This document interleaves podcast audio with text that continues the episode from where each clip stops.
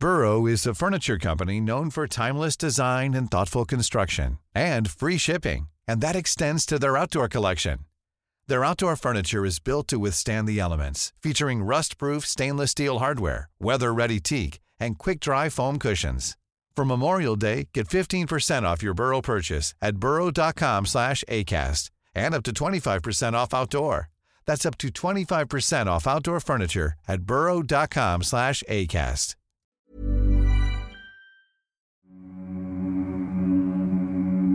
El incremento de la violencia en Chiapas ha forzado a los habitantes de algunos municipios a desplazarse y buscar refugio en Guatemala. Incluso algunos han considerado pedir asilo de manera formal en dicho país. Esta ola de inseguridad ha provocado afectaciones en distintos ámbitos de la vida diaria de los chiapanecos. Por ejemplo, hay escasez de alimentos y también faltan servicios básicos. Incluso algunos de ellos han optado por cerrar sus negocios y poner en venta sus casas para huir del peligro. Iván Acuña, jefe de información de El Heraldo de Chiapas, explica el contexto actual sobre la violencia en ese estado, cuáles son los hechos delictivos que están orillando a las familias a buscar refugio en Guatemala y las acciones que está tomando el gobierno guatemalteco ante estas migraciones. Yo soy Hiroshi Takahashi y esto es Profundo.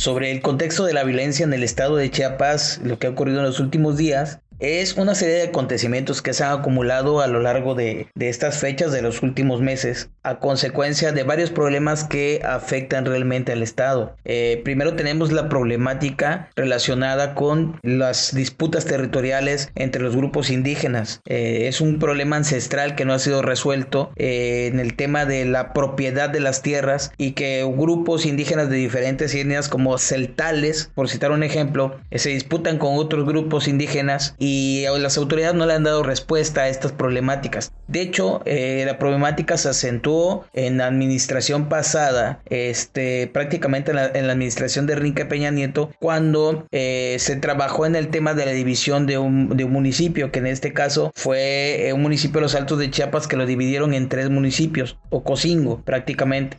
Al dividir estos municipios se acentuaron los conflictos de tierras porque pues surgen nuevas administraciones públicas en estos municipios, las cuales desconocen eh, las ventas de tierras que en su momento se hicieron entre particulares antes de que se dieran estas divisiones. Y eso es una parte del problema, ¿no? el problema territorial. El otro problema que se enfrenta eh, Chiapas es el resultado del, abandono social por parte de las autoridades federales respecto a, la lucha y el combate contra la pobreza, la desigualdad, que los ha orillado a los grupos indígenas pues a manifestarse por la falta de servicios, eh, sobre todo por la falta de cumplimiento de obras y el desvío de recursos que se ha dado en, en las administraciones como por ejemplo los municipios de Oxchuc, en donde hubo un desvío de 5 millones de pesos de la administración pública que se decía había sustraído el presidente municipal y su esposa, que en este caso por usos y costumbres, a pesar de que el presidente municipal es mujer, por usos y costumbres quien manda es su esposo. Entonces, en esta situación y en este contexto, pues empieza a haber mucha inconformidad, mucha desigualdad, se pelean por el tema del control político y en estos municipios como Altamirano, Oxchuc, que son,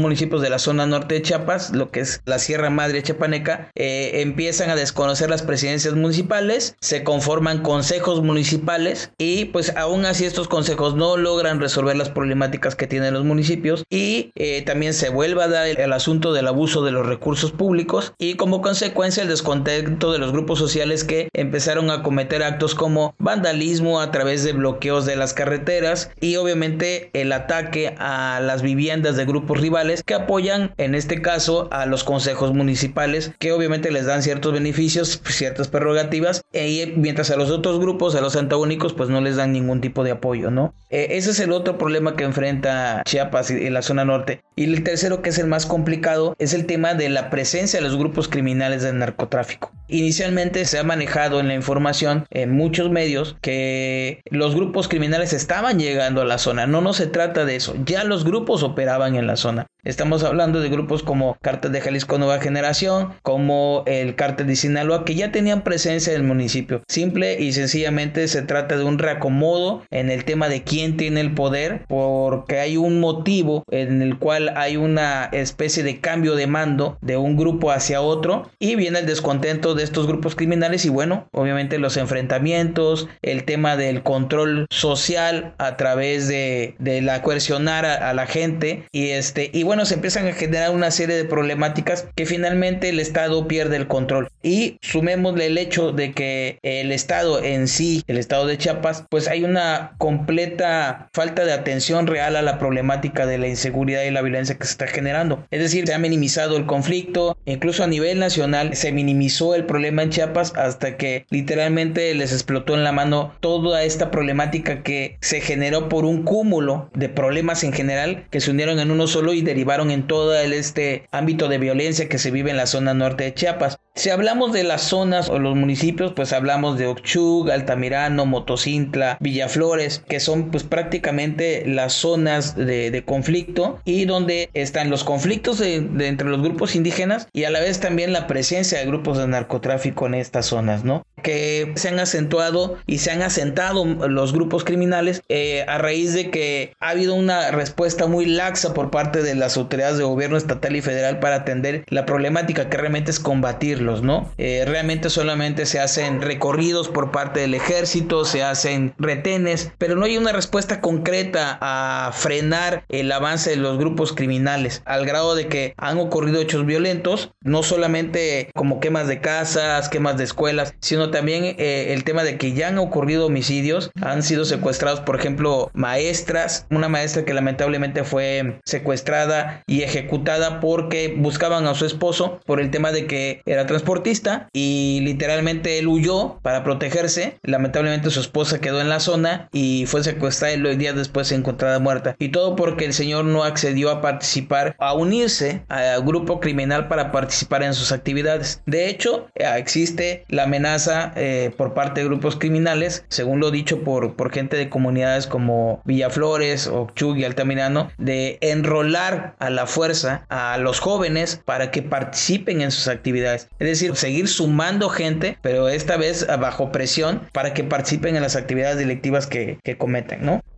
Eh, tenemos el problema de la zona norte. Hablamos de municipios de Altamirano, Chuc, Motocintla, Villaflores, frontera con Malapa, que también es una zona que está en conflicto y donde el caso concreto allí es el control por parte de grupos criminales de la zona en el tema de, la ruta del narco Chiapas, pues estamos hablando de zonas que abarcan carreteras federales como la carretera Cozocuautla Villaflores, donde prácticamente es el paso obligado de para el trasiego de drogas en Chiapas. Estamos hablando que la Secretaría de Defensa Nacional de hecho tiene identificada esta zona, ¿no? Como una zona de paso y trasiego de drogas y obviamente es la zona que le importa a los grupos criminales. Esta zona incluyen los municipios o abarcan los municipios como Hidalgo, Tapachula, Huistla, Mapastepec, Pijijiapan, Tonalá, Arriaga, ¿no? De hecho, curiosamente, Arriaga se encuentra a escasos kilómetros de la 36 zona militar. La primera zona del tema del narcotráfico lo conforman frontera como Lapa, o municipio, el municipio de La Trinitaria, el municipio de Comitán, Amatenango del Valle, Teopisca, San Cristóbal de las Casas, Chiapa de Corzo, incluso Tuxtla Gutiérrez capital y todo eso desemboca en el municipio de eh, Veracruz. Y de ahí eh, tenemos la segunda zona que inicia en frontera con Malapa, que también atraviesa la Trinitaria y el municipio de Comitán. Esta ruta también atraviesa los municipios de Simol, T-Z-I-M-O-L, Las Rosas, Venustiano Carranza, Amatal, Chiapa de Corzo, también la capital, eh, Tuxtla Gutiérrez, y conduce a la zona de Tapanatepec, Oaxaca. Y tenemos una tercera ruta central que comienza en San Cristóbal de las Casas, atraviesa la zona de San Juan Chamula, San Andrés La Reinsar, Pueblo Nuevo de Solistahuacán y llega a Pichucalco y atraviesa el estado de Tabasco. Y tenemos otra ruta terrestre también de narcotráfico, que es la vía más cercana al Golfo de México y obviamente una de las más alejadas de las otras tres por el tema de que hay más bases militares en otras que en esta. Y esta ruta abarca Benemérito de las Américas, el municipio de Ejido Chancalá, Francisco y Madero, La Unión, Bajadas Grandes, Palenque y de ahí llega hasta Catazajá, de donde el trasiego llega al estado de Tabasco. Como podremos ver, la facilidad de movilidad que les da a los grupos de narcotráfico Chiapas, pues convierte el Estado literalmente en un bastión importante para sus operaciones, debido a la gran cantidad de, de accesos y vías de comunicación para llegar a otros estados de la República, a los que son considerados la puerta del sureste, como en el caso de Tabasco, ¿no? Pero lo importante aquí, interesante, es que Chiapas tiene tantas rutas de vías de comunicación que es muy fácil que los grupos de narcotráfico se puedan perder entre estas carreteras, entre estas vías, encontrar alternativas para seguir con el trasiego de drogas en dado caso de que las autoridades eh, tomen el control de alguna vía, pues tienen muchas más para poderse movilizar.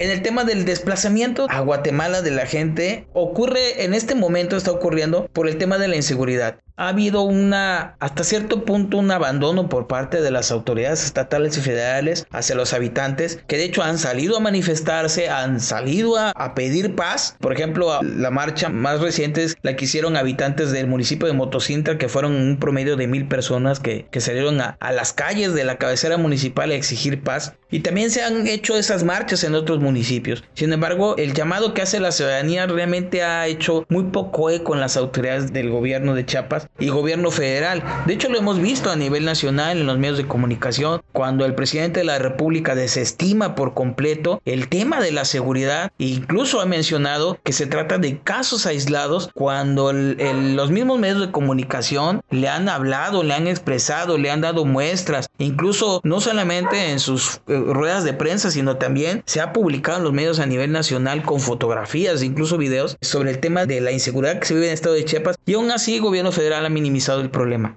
Entonces, ante este abandono, eh, pues prácticamente la gente empieza a buscar otras alternativas. Ocurrió recientemente en el municipio de Villaflores, donde algunas familias empezaron a, a, buscar opciones para trasladarse a través de redes sociales ofreciendo la venta de sus casas en remate para poder salir de estas zonas de conflicto. Comerciantes que han bajado las cortinas de sus negocios porque pues literalmente están siendo presionados por grupos criminales. Y bueno, todo este clima de violencia definitivamente ha orillado a la gente a, buscar otras alternativas para vivir. En este caso, algunas familias han optado y han mencionado en entrevistas que abandonan sus lugares de, origen, como en este caso Villaflores, Chiapas, para moverse a otros municipios con menos violencia o, o donde ellos puedan establecerse momentáneamente para de ahí pedir asilo en el vecino país de Guatemala. ¿Por qué Guatemala? Primero por la cercanía, porque es muy difícil para ellos atravesar desde la zona norte todo el estado tal vez hacia la capital o, o más hacia, hacia el sur, ¿no? Para buscar estas alternativas. Estamos hablando de gente que se dedica en promedio al comercio, al por menor, que son campesinos, productores, que no tienen una economía lo suficientemente este, estable como para decirme, hoy me voy de aquí y tengo el dinero suficiente para eh, rentar o comprar una casa en tal lugar y establecerme y tengo el suficiente dinero para empezar de cero. Es gente que prácticamente vive al día y que está buscando alternativas más cercanas, lo mejor posibles para poder encontrar la tranquilidad que le ha robado el crimen organizado y también los grupos armados, porque Chiapas tiene grupos de civiles armados, ¿no? Conformados por indígenas. Y bueno, en el punto de Guatemala, al menos por ejemplo, hemos visto en los últimos días eh, las reacciones del gobierno de Guatemala que inmediatamente mandaron a sus fuerzas armadas a la frontera para pues protegerla, ¿no? Del paso de los grupos criminales porque se han reportado incluso ya presencia de, grupos de narcotráfico en territorio guatemalteco. Entonces, el hecho de que el ejército esté guatemalteco esté de forma permanente en la frontera de, de este país vecino, pues de alguna manera se traduce en seguridad para la gente que está en estos municipios chapanecos cercanos a la frontera con Guatemala y que de alguna manera eh, piensen ellos en que es una opción viable para ellos por también por la cercanía el pedir asilo político en Guatemala.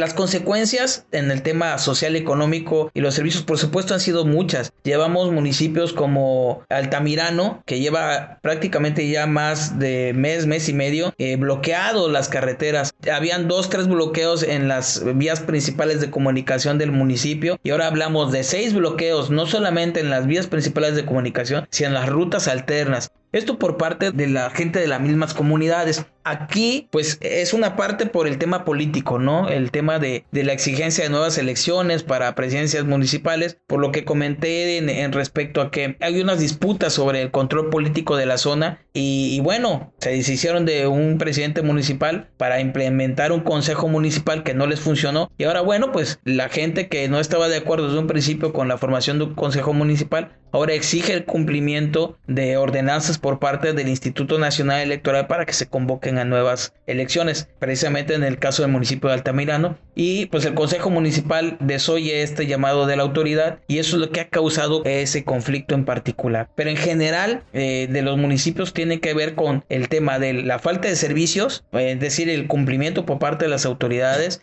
el desvío de recursos propiamente y bueno, pues a colación se viene a sumar el tema de la presencia del narcotráfico, que pues estos grupos también están aprovechando la inestabilidad de la zona para poder entrar como cuchillo en la mantequilla, ¿no? A, a estas zonas, ¿no? Entonces, ¿Qué está ocasionando esto? Pues desabasto de alimentos, porque pues por los bloqueos las empresas, los camiones de cargados de alimentos de los diversos proveedores, pues no pueden llegar a la zona, ¿no? Hablábamos hasta hace unos días de desabasto de gas y alimento. Eh, la semana pasada precisamente logró llegar el ejército a, algunas comunidades en donde, bueno, abrieron paso y lograron entrar empleados o personal, por ejemplo, de Comisión Federal de Electricidad para tratar de restablecer el servicio de energía eléctrica que incluso hacía falta en algunas comunidades. Y eso también permitió el acceso a proveedores de servicios y de productos de primera necesidad como el gas. Pero en sí la situación sigue emperando y preponderante es el tema de los bloqueos.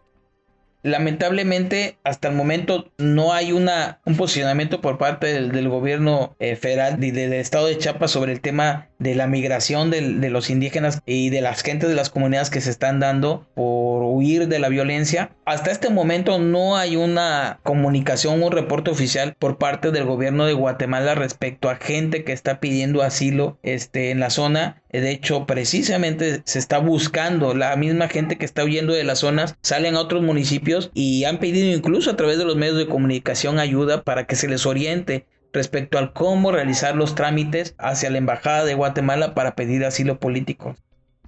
La misma tónica sigue el gobierno del estado de, encabezado por Rutilio Escandón Cadena, el cual eh, pues literalmente no atiende directamente a la problemática. De hecho, los medios de comunicación imparciales que se tratan de acercar a él, al gobernador, difícilmente pueden hacerlo, porque no se le puede entrevistar, todo es a través de boletines, hay una completa cerrazón, hay un hermetismo total por parte del gobierno del estado para hablar sobre los temas. De hecho, en el secuestro que se dio hace meses de elementos de seguridad pública en Chiapas, que bueno, realmente eran empleados de seguridad pública propiamente, no eran policías, este, las mismas familias externaron en su momento que cuando tuvieron una reunión con la secretaria de seguridad pública, este, para tratar del tema, lo único que les dijo la secretaría de seguridad pública y la secretaria es que no hablaran con ningún medio de comunicación al respecto. Silencio total respecto al tema de sus familiares secuestrados. Entonces, esa tónica es la que se ha repetido constantemente. Todo se obtiene a través de boletines. No te puedes acercar a ningún funcionario de alto nivel para poder cuestionarlo sobre temas trascendentales para el Estado. E intentes comunicarte con ellos, nunca te reciben la llamada. Hay una completa cerrazón, hay una completa evasión de la realidad por parte del gobierno del Estado. Y esa evasión se da literalmente en el momento en que tratamos de preguntar, tratamos de comunicarnos y no se nos permite el acercamiento, ¿no?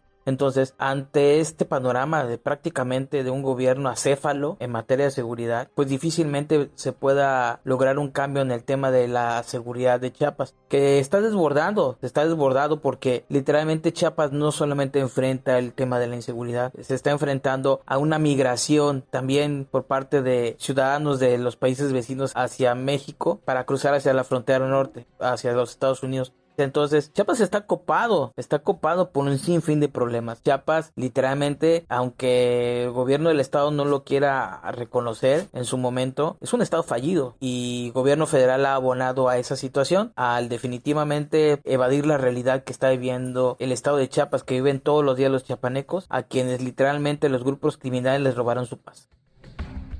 En el tema del panorama futuro que se ve para esta situación, por lo que hemos visto y lo que hemos estado viviendo, sí se visualiza un, panorama muy complicado para el estado de Chiapas. Creo que esta administración va a cerrar con números rojos en materia de seguridad porque mientras no se le dé solución a las problemáticas que están aquejando al estado en general, pero principalmente a las zonas que están en conflicto, que son el incumplimiento por parte de las autoridades municipales respecto a obras públicas este, y a la respuesta para eh, mejorar la condición de vida de la gente en las comunidades. Mientras el gobierno del estado y el gobierno federal sigan minimizando la presencia de grupos de narcotráfico en la zona y tampoco le den solución real a esta problemática y, sigan dando paliativos como solo mandar eh, militares para que vigilen más no tomen acciones determinantes, estamos viviendo prácticamente en Chiapas un estado fallido. Estamos a punto y prácticamente de vivir un, un probable estallido social. Entonces definitivamente el panorama es muy complicado y y no esperamos que cambie la situación en el estado de Chiapas. Mientras gobierno federal siga minimizando la situación y gobierno del estado literalmente este, abandone por completo a estas comunidades y siguiendo la dinámica de gobierno federal, pues minimizando los problemas.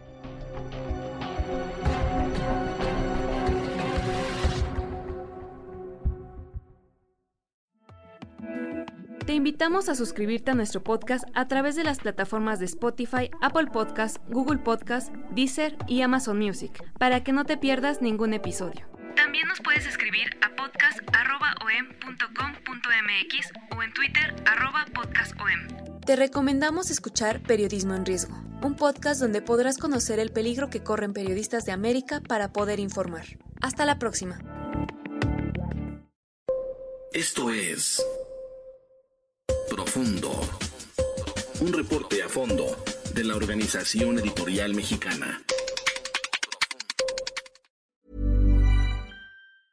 If you thought the only way to get a more defined jawline with natural-looking results was through surgery, think again. Juvederm Volux XC is a non-surgical injectable gel filler that improves moderate to severe loss of jawline definition and can help you achieve natural-looking results with little downtime. Even better, this improved definition lasts up to one year with optimal treatment. No maintenance required. Improve jawline definition for a smooth, sculpted look with Juvederm Volux XC. For important safety information and to find a licensed specialist, visit juvederm.com. That's J U V E D E R M.com. Not for people with severe allergic reactions, allergies to lidocaine, or the proteins used in Juvederm. Common side effects include injection site redness, swelling, pain, tenderness, firmness, lumps, bumps, bruising, discoloration, or itching. There's a risk of unintentional injection into a blood vessel, which can cause vision abnormalities, blindness, stroke, temporary scabs, or scarring. Talk to a licensed specialist specialist to find out if it's right for you.